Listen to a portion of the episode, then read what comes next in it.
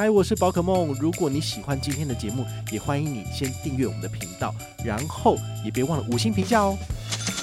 今天的主题是想要累积亚洲万里通里程，到底要用哪一张卡比较好啊？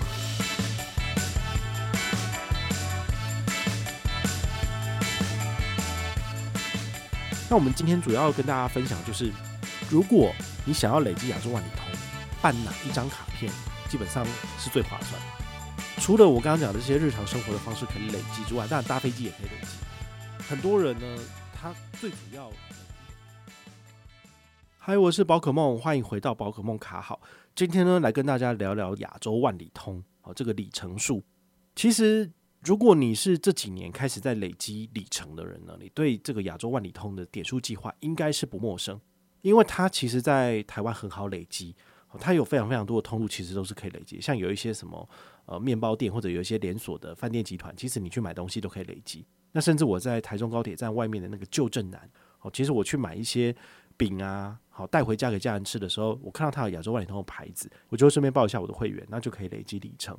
那甚至你搭五五六八八计程车，你每一趟它都会给你十点，那每个人好像一个月可以拿个十趟吧。所以其实你常常搭计程车的人，你也是可以在无意间。却累积到亚洲万里通，好，这算是一个蛮亲民而且蛮简单、蛮易懂的一个里程。它最大的缺点就是说，它这几年其实一直持续的在走贬。比如说以前的话，就是两万里就可以换到台日的经济舱机票嘛，那它现在就慢慢的往上调升，所以你大概要单趟一万两千五，那来回就是要两万五左右的里程数才能够换到台日机票，所以它的里程兑换其实会。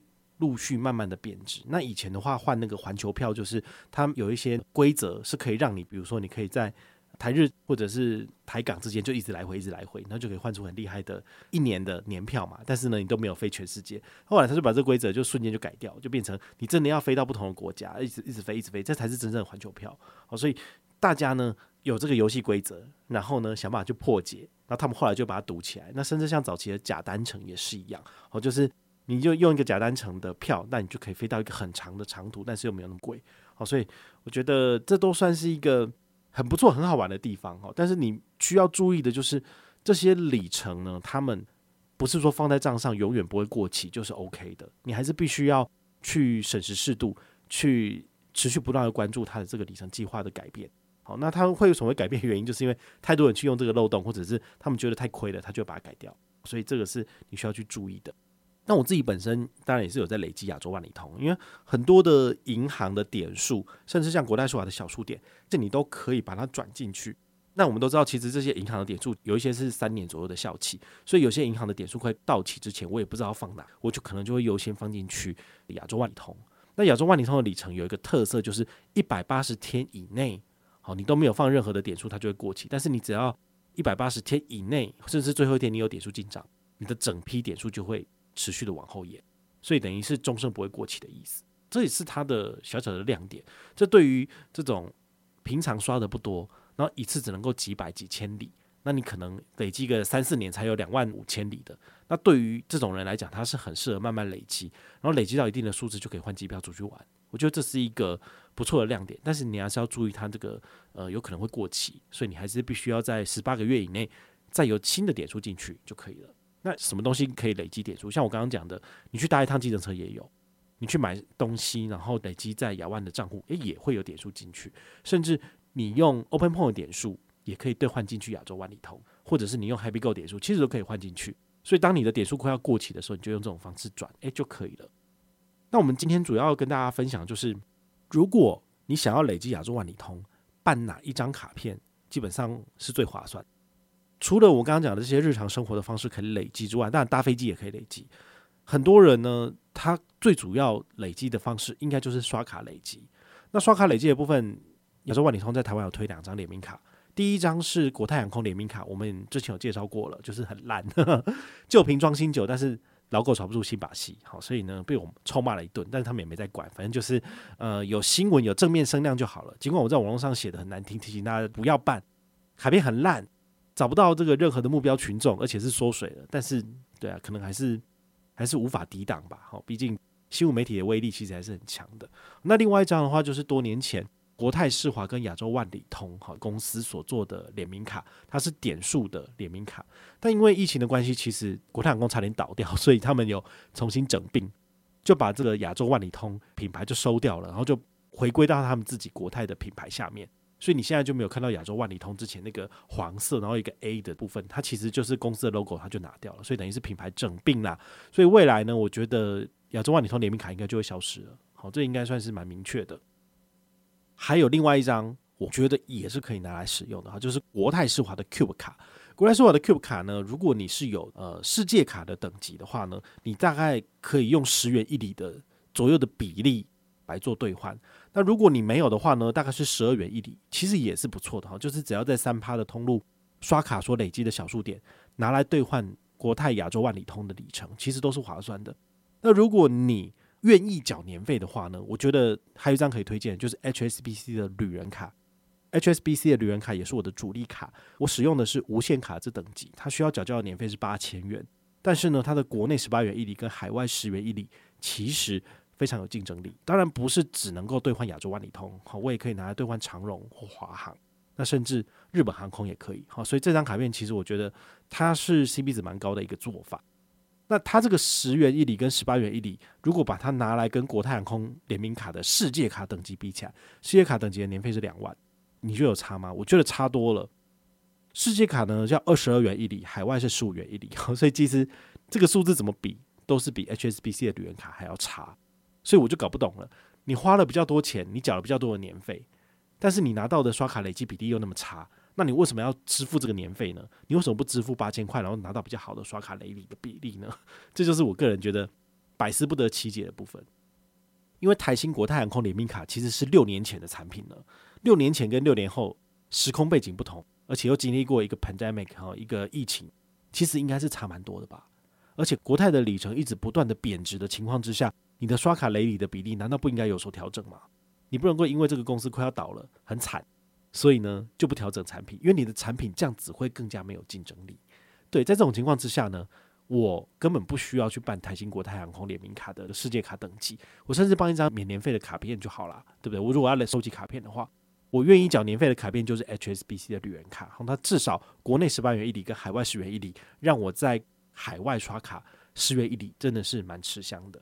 那国泰世华的亚洲万里通联名卡，它的世界卡等级，它的年费要八千块钱。它国内多少？国内是二十二元一里，也是很烂啊。然后指定通路十元一里，指定通路其实那些通路没有很多，像什么健身房啊，然后里程加速器，就是还有加油站啊之类的。好，这些东西就是你如果用得到，那么你办下来用是可以的。它早期啊，它的这个里程加速器十元一里其实是没有限制的，所以大家就狂刷。然后里程他们给太多之后，后来就变成说，哦，他们有规定每一年可以拿到的上限，所以你超过那个上限你就拿不到了。所以这样是不是变得很鸡肋？在这种很鸡肋的情况之下，谁要办啊？所以后来就是整个就鸟掉啦。好、所以这是蛮可惜的部分。所以回到要缴年费的选择里面，当然就是 HSBC 旅人卡，它的 CB 值我觉得是最高的。好，那除此之外，它还有送什么？四趟机场接送，还有八次的贵宾室，用好用满就一定会回本。那如果你真的不想缴年费的话呢，我非常建议你就是办一张国泰世华 Cube 卡，你就至少有指定通路有十二元一里，好，这个就其实是蛮具有竞争力的了。说真的，好，那尤其是亚洲万里通，它常常会举办活动，像这阵子我就有收到一个活动，就是你只要在他们的这些合作通路里面呢，任意累积两笔，那么他就再多送你五百亚洲万里通的里数。如果你累积到的是一万一千九百九十九里以内的话，好，就是五千到一万，那它第二个 level 呢是五千到一万一千九百九十九里。好，如果你进账的这个里数大概在这个区间里面，你可以再拿到额外的两千里。那如果你活动期间累积的里数超过一万两千里以上的话呢，它再给你六千里。所以五百加两千再加六千，最高就是可以拿到八千五百里。八千五百里大概就是多一张这个台北香港单程机票吧，或者是你可以把它 combine 在你前面的里程数。然后就以两万五左右去换台北东京来回机票，诶，我觉得这也是一个不错的选择。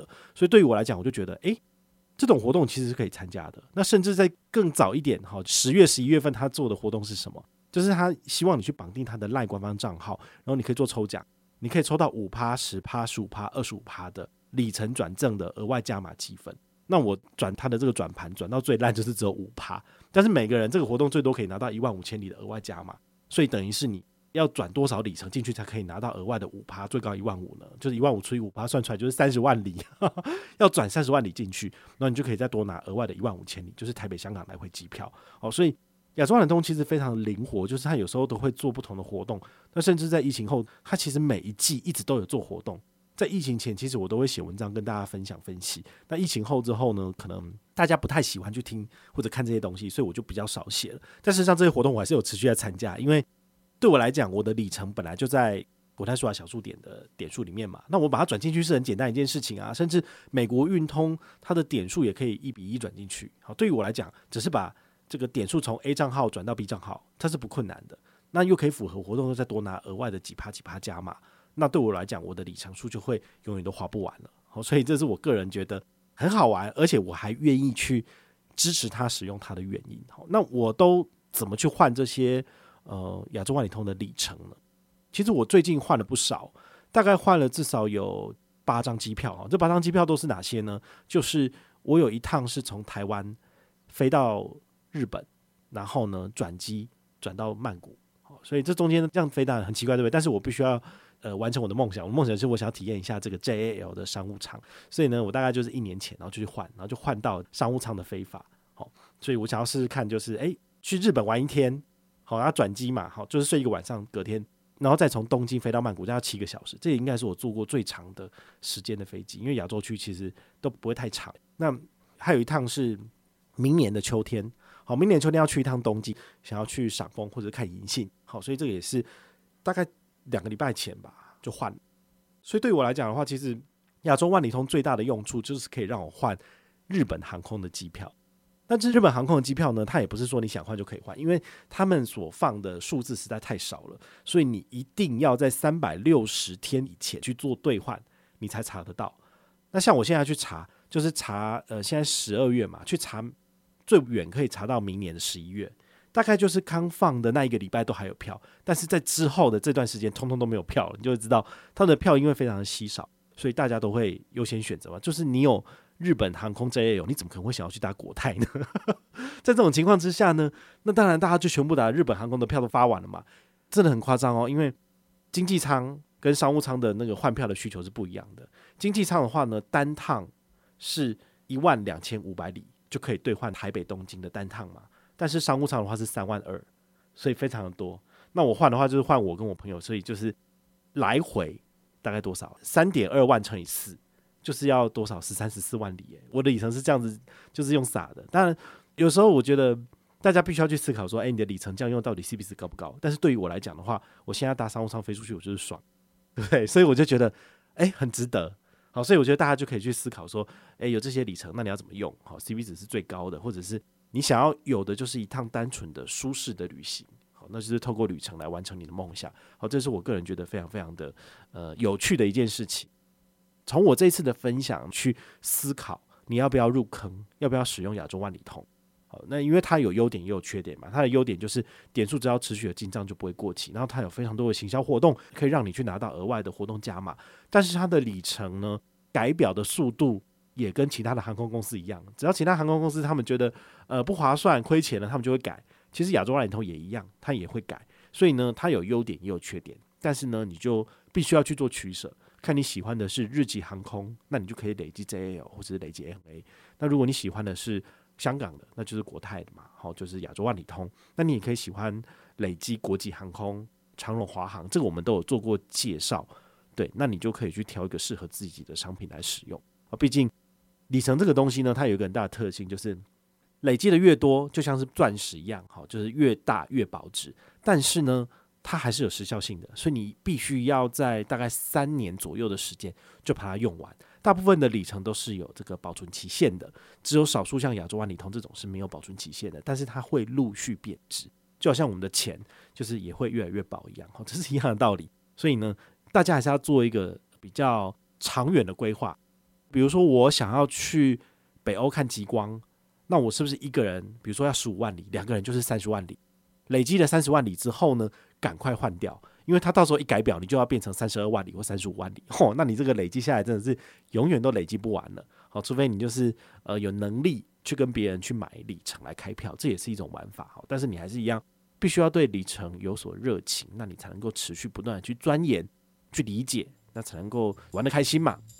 那如果你有任何的问题或任何的想法，也欢迎你就是到粉丝页私讯我，好，或者是留言，好，或者是抖内都可以，好，我们有看到的话呢，都会在做节目跟大家回报哦。我是宝可梦，我们下回再见，拜拜。